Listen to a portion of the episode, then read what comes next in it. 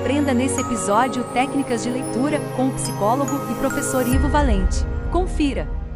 Quanto à questão da leitura em si, eu vou passar aí para o pessoal o que, que eu uso como técnica de leitura. Só minha, acho que vale a pena só dizer meu contexto específico. Eu sou professor, eu dou aula em faculdade, tá? E, e não sou só professor.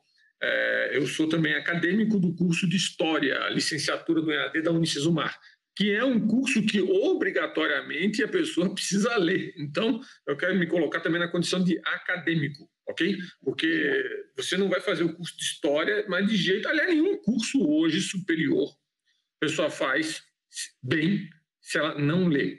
E aí tem um outro problema. A gente está na questão profissional, você vai ter que ter uma formação continuada. Você não para de estudar depois que termina os quatro, três ou cinco anos de faculdade, ou até seis anos de faculdade. Depois de que você terminou a faculdade, você vai precisar ler muito, vai precisar estudar muito, porque essas coisas estão acontecendo cada vez mais rápido e tem uma necessidade imensa de atualização. Então, leitura, leitura, leitura, como dizia um amigo meu, continua sendo fundamental tanto durante o tempo de formação, como também depois da formação, porque você precisa estar se atualizando constantemente. E a leitura continua sendo o melhor método para isso. Você pode ver vídeo, é, pode fazer cursos de pós-graduação, e pode e deve, né? Pode fazer um monte de atividade de especialização, mas nada disso vai substituir a leitura. Essas outras atividades também são imprescindíveis, mas a leitura em si continua sendo insubstituível. E a leitura Como... que você está falando não é leitura de rede social, Facebook. Não, é... não, não, não, não, não. E, ó, tem, talvez tenham pessoas que não vão gostar disso que eu vou falar também, mas não é também Harry Potter, tá? Não é, é como é que é? Aquele, aquela lá dos vampiros lá, eu esqueci o nome, Crepúsculo, tá? que, que eu considero o pior filme já produzido em todos os tempos, tá? Ok? E outros, e, e outros filmes do tipo, ok? Com todo respeito a quem gosta do gênero. Então, não, e também não é Senhor dos Anéis, não é romance. Okay? Não é romance do, do Cicado, também não é Nora Roberts, não é nada disso. A gente está falando aqui de leituras que são muito técnicas, leituras que vão ajudar a pessoa no seu desempenho profissional e leituras também de caráter que são mais profundos, do tipo filosófica, histórica e por aí vai. É, são leituras que, digamos assim, é, é, tudo bem que a pessoa pode gostar de outros gêneros de, de, de, leitura, tipo, vai ler literatura, não tem problema nenhum quanto a isso. Okay? Mas é uma leitura densa, né? Pelo menos. É uma leitura densa. A gente está se referindo exatamente isso, a uma leitura densa. Redes sociais, a leitura hoje de redes sociais instrui muito pouco. A não ser que você acompanhe determinados perfis ou determinadas páginas das redes sociais, especial Facebook ou perfis no Twitter, que tenham, digamos assim, um conteúdo muito específico que podem contribuir hoje para a sua formação profissional. Fora isso, é uma cultura extremamente rasa, pelo menos na minha opinião. Muito rasa, não ajuda muita coisa, sem contar que hoje comentários de posts sobre política é, é, é, é só festival de ódio. Okay? Então, não, hum, ao meu ver, não ajuda muito, não. E outra coisa, você pode ler também na tela do computador? Pode. Pode ler na tela do iPad? Pode, sendo que ler a leitura para mim na tela do iPad é muito melhor do que a leitura na tela do computador. A leitura do iPad, por exemplo, hoje eu não compro mais jornal de papel. Eu, eu assino dois jornais, no caso o jornal O Globo e o Estado de São Paulo. Ambos os jornais eu leio no iPad. Acho que é até ecologicamente muito mais correto nesse sentido. Agora, mesmo tendo a leitura do iPad, mesmo fazendo a leitura de jornais que eu me atualizo em especial pelo iPad, não vai substituir a leitura, pelo menos na minha modesta visão, disso aqui, ó.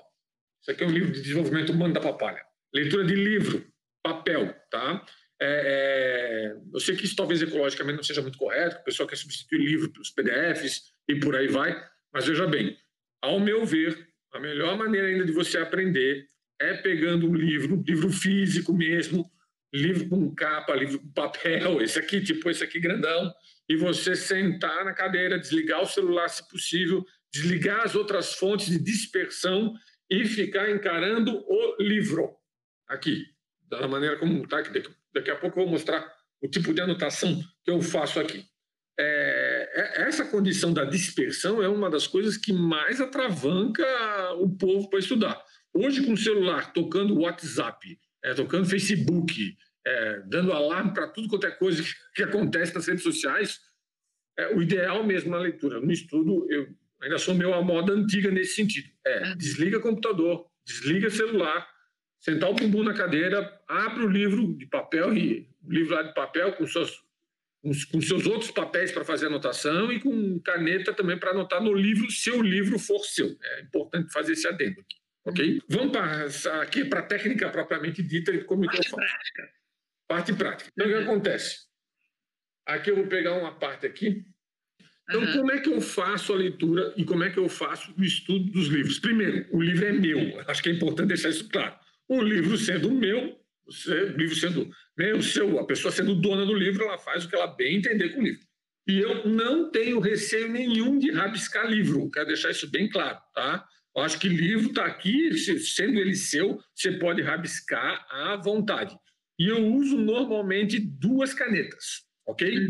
Quais são as canetas que eu uso? Eu uso normalmente uma caneta ponta porosa, desse tipo aqui, tipo Paper Made, tá?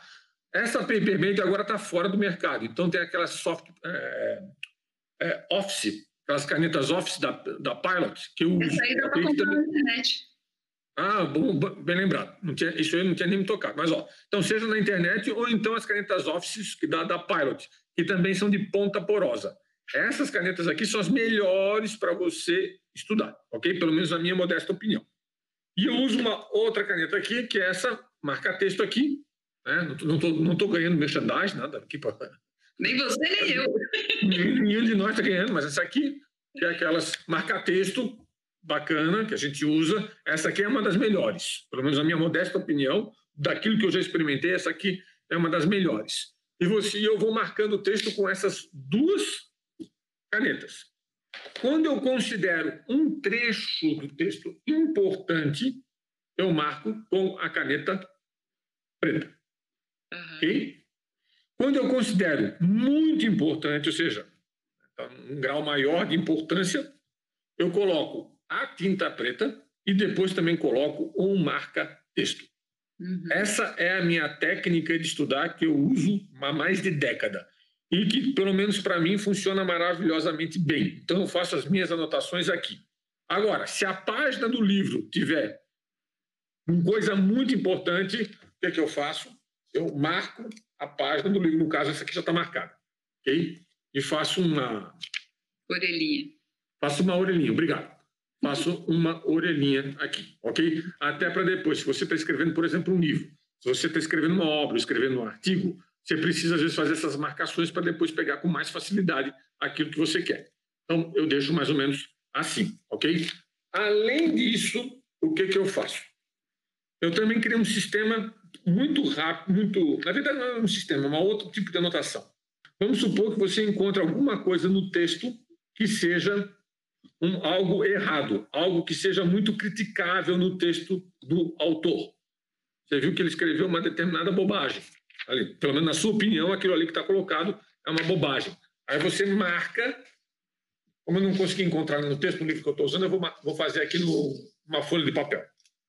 Eu marco com um raio do lado, ok? Faz de conta que isso aqui é um raio, ok? É mais ou menos o raio que eu utilizo, tá? É tipo aqueles raios de trovão, né? Mas obviamente muito mal, muito mal desenhado isso aqui.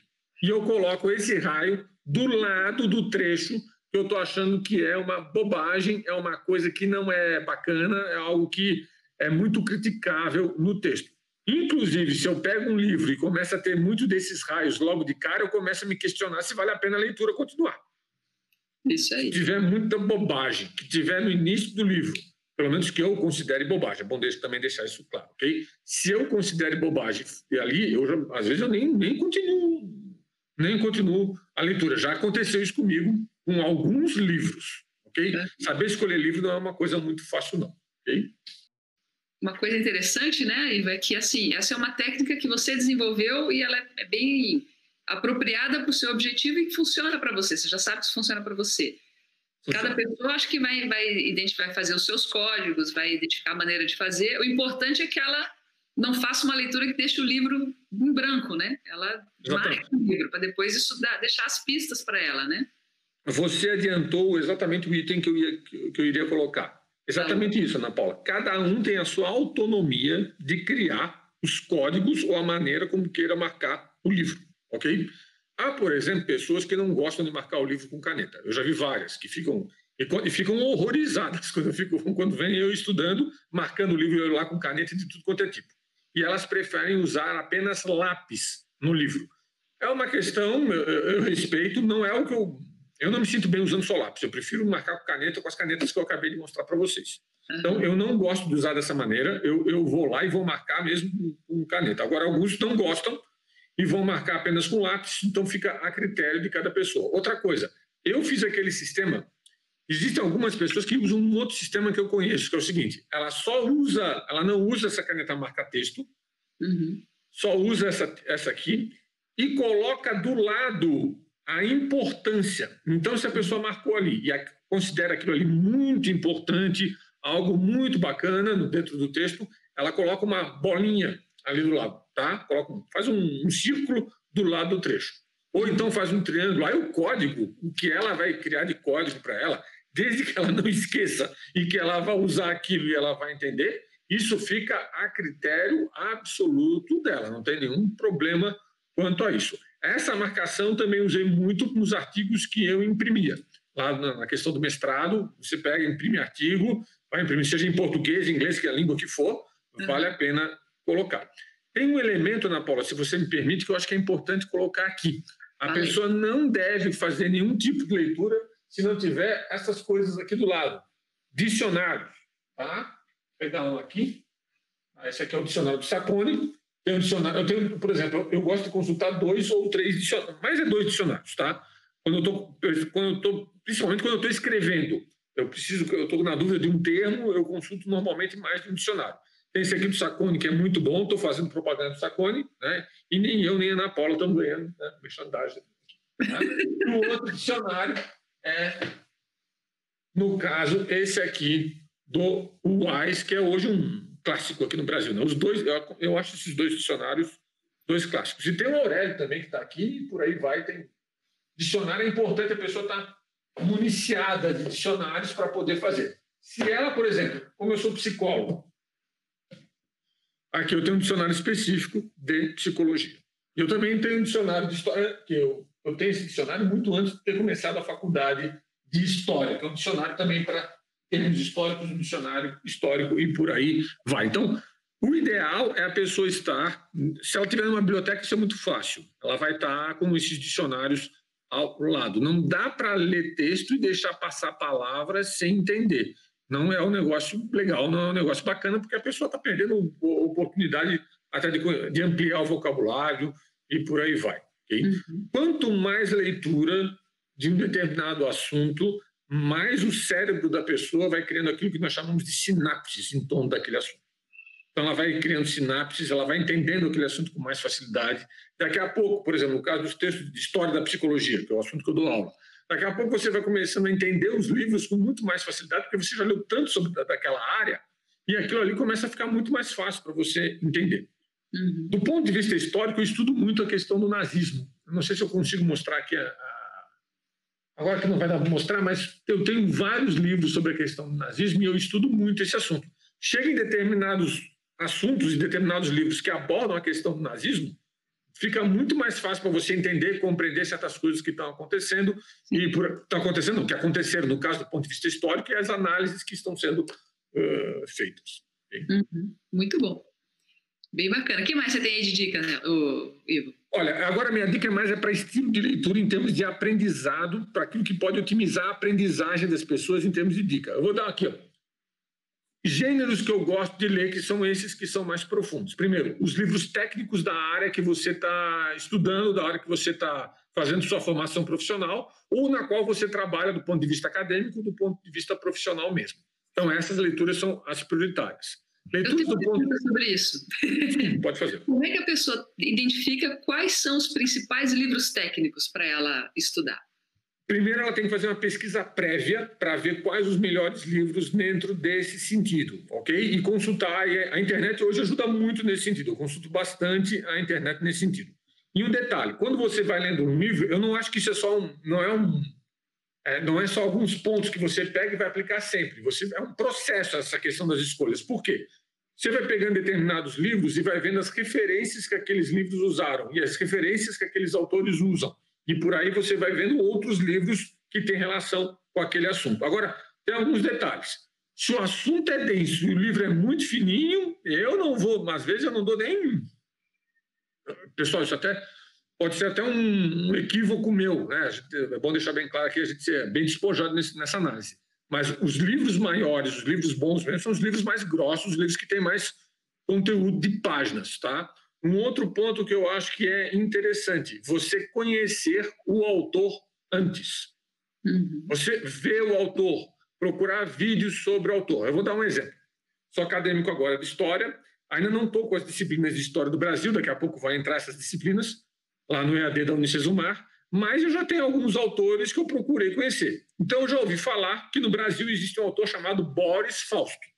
Aí, o que, que eu fui fazer? Eu fui na internet e fui ver se lá no YouTube tem entrevistas a respeito do senhor, né? entrevistas não a respeito dele, entrevistas dele, do Boris Fausto, e você vai lá e vai pesquisar. E aí você encontra esses autores e vai começando vendo. Aí você encontra programas interessantes no YouTube, vê, por exemplo, outros vídeos que são complementares e por aí vai. Agora, por favor, é, pessoas que estão vendo esse vídeo aqui, vídeo não substitui livro. É importante deixar isso claro. Vídeo não substitui livro. Veja bem, eu gosto muito dos vídeos no YouTube. Tem, eu, eu, vejo muitos os, os vídeos do canal Univesp, que é da Universidade Virtual de São Paulo.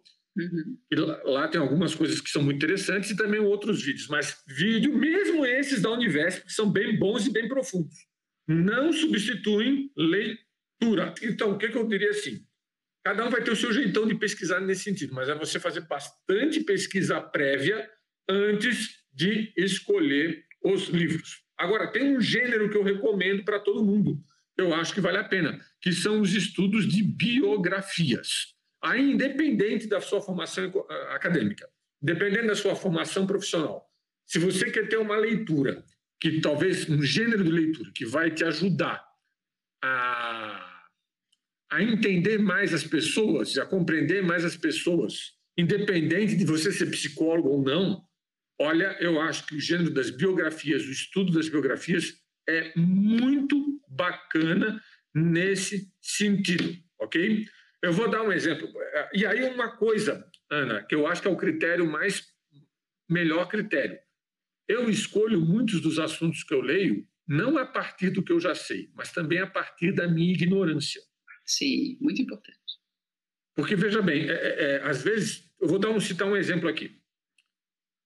Getúlio Vargas. Tá? Getúlio Vargas é muito citado na história do Brasil, todo mundo ouviu falar sobre ele na história do Brasil. Tem qual cidade no Brasil que não tem uma praça, um colégio com o nome de Getúlio Vargas? Okay? Esse cidadão para mim sempre foi alguns a vida dele, do pouquíssimo que eu sabia da vida dele, tinha muitos pontos de interrogação. Eu ainda continuo com alguns pontos de interrogação nesse sentido. E aí o que você faz? Você vai ler sobre o cidadão. Está aqui. Claro que nesse sentido acaba, acaba alcançando dois objetivos, porque Getúlio Vargas tem total relação com a história do Brasil. Período, ele foi a pessoa que mais ocupou a presidência da República aqui, Getúlio, que é a obra do Lira Neto. São três volumes. Tá? Então você pega, estou pegando isso aqui como exemplo, e eu devorei esses três volumes. Uhum. Hoje eu tenho outras interrogações a respeito de Getúlio Vargas, mas, é, digamos assim, já é de natureza diferente. As minhas perguntas a respeito da questão da vida dele de Getúlio Vargas são hoje bem diferentes das perguntas. A gente vai, vai caminhando de uma ignorância para outra, né? Sim, mas uma ignorância pelo menos mais clara, porque a minha ignorância a respeito dele era grosseira, agora é um pouco mais é, é, um pouco mais refinada nesse sentido, com outras perguntas, com outros questionamentos. Um detalhe: leitura nenhuma, se do ponto de vista técnico científico, vai encerrar as perguntas e os questionamentos que o leitor faz ou está fazendo. A tendência é, inclusive, ampliar mais os questionamentos e as perguntas quando a leitura desse gênero mais científico, é, técnico, biográfico e por aí vai. Legal. Ivo, você é, tem informação do porquê que ler é mais importante, é, é muito importante, não é substituível pelo vídeo? Qual que é a diferença do processo cognitivo da leitura para do assistir um vídeo? Eu vejo, eu, eu, não tenho conhecimento técnico, deixar isso claro, específico. Eu vou dar, vou fundamentar essa resposta na minha experiência. Na leitura, você tem que fazer um exercício mental. Você dialoga mentalmente com você mesmo. Você estuda, você questiona, você tem coisas que você está vendo. Ainda mais quando é uma leitura ativa desse tipo aqui, em que você vai fazendo anotações e registros desse tipo. O vídeo é uma condição em que a personalidade fica mais passiva. A pessoa fica mais passiva assistindo um determinado vídeo, pelo menos ali, ok? Então, eu vejo que a leitura, nesse sentido, continua sendo insubstituível. Outro detalhe: em termos de profundidade de informação, por mais que o cara que esteja lá no vídeo seja o bam, bam, bam, o cara é o top ultra daquele assunto. Você vai ver não sei quantos vídeos dele. Não vai substituir a leitura do livro que o cara escreveu. Por quê? A densidade de informação dentro do livro é muito maior. A possibilidade de detalhes dentro do texto é muito maior. Então, do ponto de vista cognitivo, eu não tenho a menor dúvida, leitura é muito superior ao, aos vídeos. Acho que tem uma questão, né, que a gente pode até correlacionar com cinema, né, Ivo?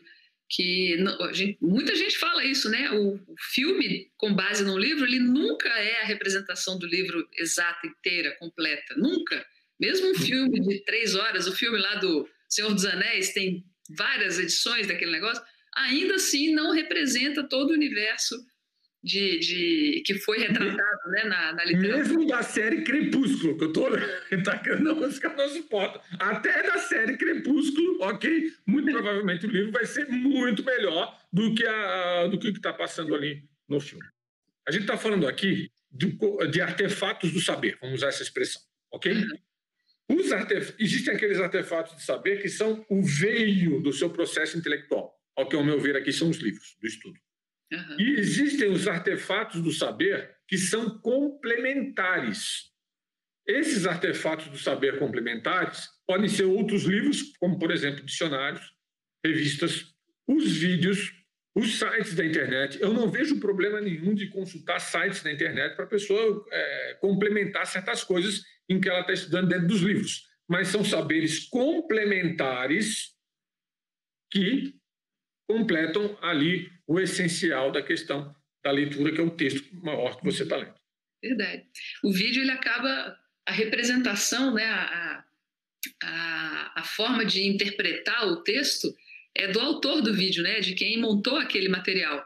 E isso torna realmente o processo mais passivo para quem assiste, né? E se você lê a, a origem, né, lê o texto, você pode elaborar todo um outro mundo mental, todo um outro mundo imaginativo ou reflexivo com base naquele mesmo texto. Então, é, é uma coisa muito mais autoral, né? A leitura é muito mais autoral. Né? Concordo plenamente. Legal. O que mais você tem aí de dica, Nilva? O que, que você tem mais para contar para nós? Olha, cara, o que eu tenho de dica é o seguinte: eu acho que é, não deixe nunca de estudar. A gente começou o programa com isso, eu acho que vale a pena é, fechar com isso, tá? É, não nunca deixe de estudar. Mesmo que você tenha já feito uma faculdade, sei lá quanto tempo, mesmo que tenha feito, é, mesmo que não tenha uma faculdade, não deixe de estudar. Invista na leitura, invista no estudo, invista nos livros. Hoje, o conhecimento ele não está apenas nas universidades, o conhecimento não está apenas nas faculdades. Hoje, o conhecimento está amplo, está na internet, você pode usar um monte de coisa. É, por exemplo, no caso, no meu caso, eu estou estudando no EAD da Unicesumar, nunca pensei que na minha vida para ver como as coisas mudaram tão rápido. Nunca pensei na minha vida que eu ia fazer uma faculdade em EAD. E eu estou fazendo uma faculdade em EAD e estou lá, o conhecimento está em tudo quanto é canto. As faculdades continuam ainda sendo um lugar de excelência em respeito em relação ao conhecimento. Mas hoje você tem conhecimento em tudo quanto é canto, dá para aprender muita coisa. E se a pessoa quer fazer uma faculdade, hoje as condições no Brasil, por exemplo, são mais amplas do que algumas décadas atrás. Dá para fazer pessoa tem condições hoje, pelo menos do ponto de vista de oportunidades, claro que a gente tem que pensar na questão socioeconômica, na questão é, econômica propriamente dita, dinheiro para pagar, a gente sabe que tem todas essas variáveis, mas hoje se eu fosse dar uma palavra, resumir tudo que a gente colocou aqui, não deixe de estudar, não deixe de ler. Seja não só estudo da leitura, mas estudar com aula, seja um EAD, no presencial, pratique sempre a questão intelectual. Ela é muito importante. Queremos te ajudar a lidar com os desafios do século 21. Entre no site softwaremental.com.br, experimente o diagnóstico de mindset e nos diga o que achou.